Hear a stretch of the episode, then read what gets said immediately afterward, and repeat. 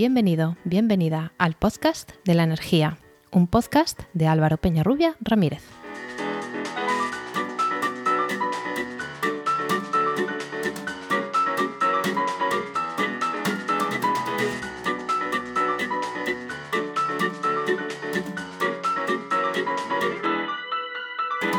Hola, hola. Recibe la bienvenida a este no capítulo 15 de 10 de enero de 2022 de El Podcast de la Energía, un podcast de Podcastidae, la red de podcast de ciencia, medio ambiente y naturaleza.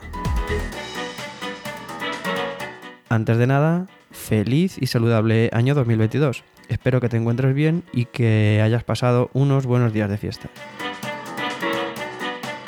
Decía que este es un no capítulo porque hoy no vamos a desarrollar ningún tema.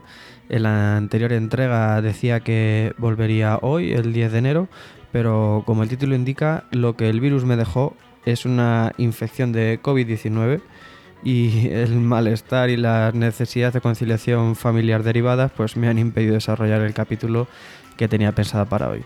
Así que te pido disculpas, pero vamos a retomar el ritmo normal ya dentro de dos semanas.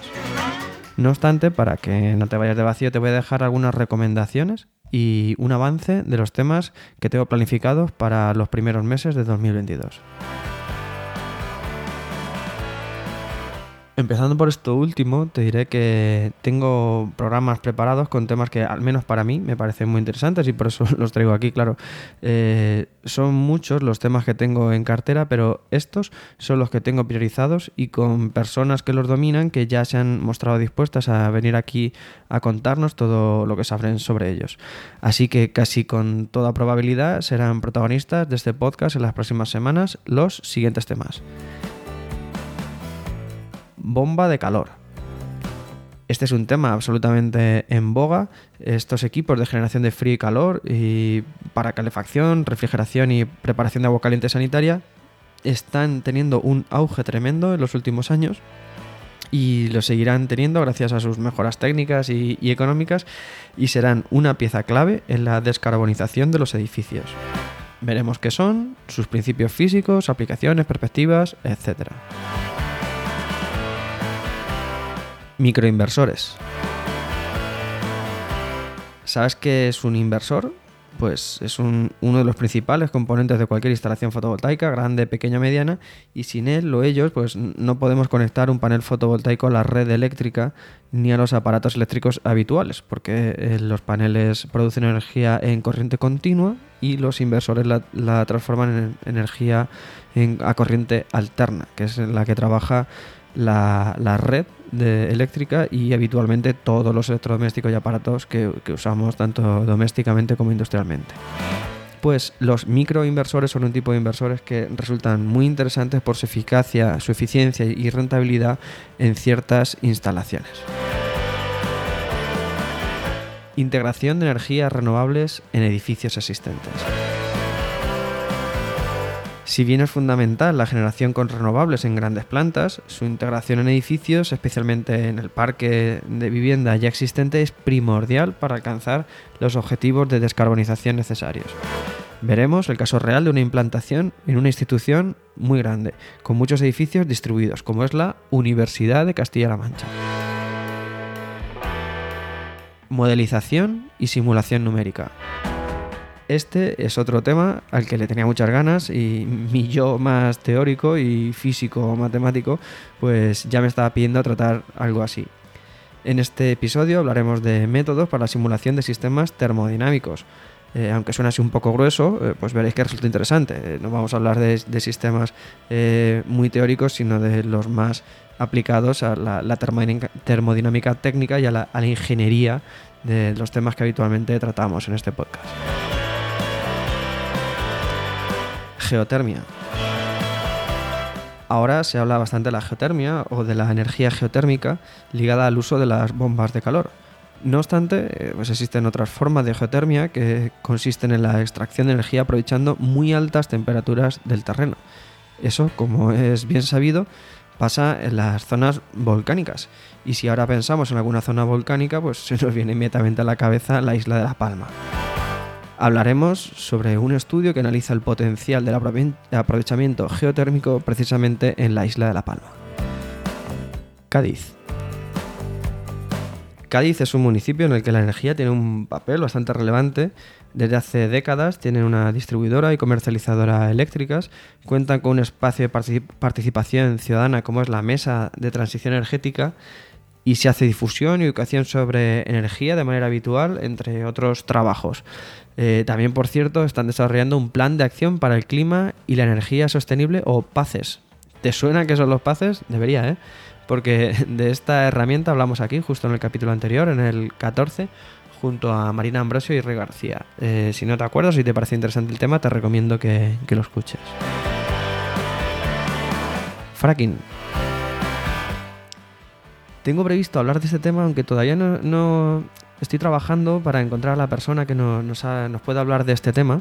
Y te lo menciono por si, por si no lo conocías, que el fracking es una peligrosa técnica de extracción de gas que en, hace pocos años amenazó una multitud de territorios en todo el mundo y también especialmente en España y que tan rápido como vino se fue. Es cierto que desde el principio provocó gran rechazo social y poco a poco también cierta oposición política, pero eh, esos no fueron los únicos o principales motivos de, su desaparición. Hablaremos de la técnica, de su auge y de esos motivos por los que hoy no oímos hablar tanto de ella. Respecto a las recomendaciones, te voy a sugerir que escuches un par de podcasts de esta misma red, Podcastidae, y otro de un reciente invitado. El primero es Actualidad y Empleo Ambiental, el podcast de Juan María Arenas y Enoch Martínez, que no sé si conocerás, pero te lo recomiendo en general el podcast. Y en concreto te, recomendaba el último capítulo a la fecha de, esta grabación, que es el número 123. Es el llamado Precio de la Luz y Energía Renovable, con Pedro Fresco. En él hablan de por qué el precio de la luz está alcanzando estos máximos históricos y qué pueden hacer las administraciones para limitar esa subida. Hablan en este programa del problema del precio del gas y de cómo influyen los precios de la electricidad, de las energías renovables, de la polémica para implantarlas en muchos lugares y también de la energía nuclear. Todo esto con un invitado eh, bastante relevante como es Pedro Fresco, que es director general de Transición Ecológica de la Generalitat Valenciana y Pedro es una persona muy interesante que conoce muy bien el sector energético español y, por cierto, alguien al que también me gustaría algún día tener eh, por aquí. Por los conocimientos que, te comentaba que tiene y por la capacidad para transmitir, transmitirlos, os recomiendo este programa.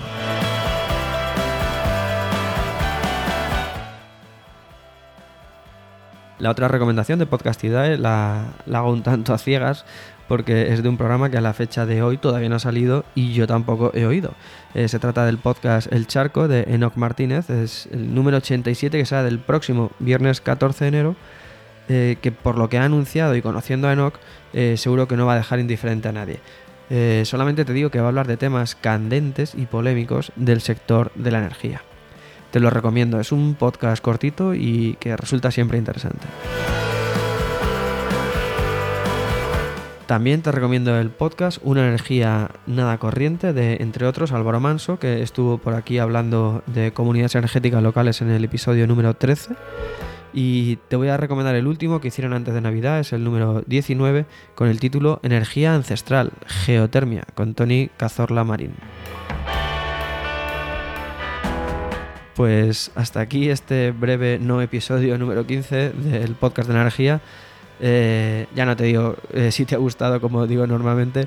Bueno, esto es lo que ha salido. Eh, en cualquier caso, te, sugiero que, te suscribas. Si crees que a más personas les puede resultar interesante, me ayudaría mucho que lo compartieras. Y si lo que quieres es hacer una sugerencia, comentario, valoración o corrección, lo puedes hacer encontrándome en mi perfil de LinkedIn, Álvaro Peñarrubia Ramírez, o en la página y redes sociales de Podcastidae, y en Twitter con el hashtag El Podcast de la Energía.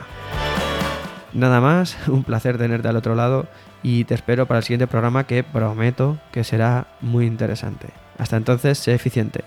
Hasta pronto.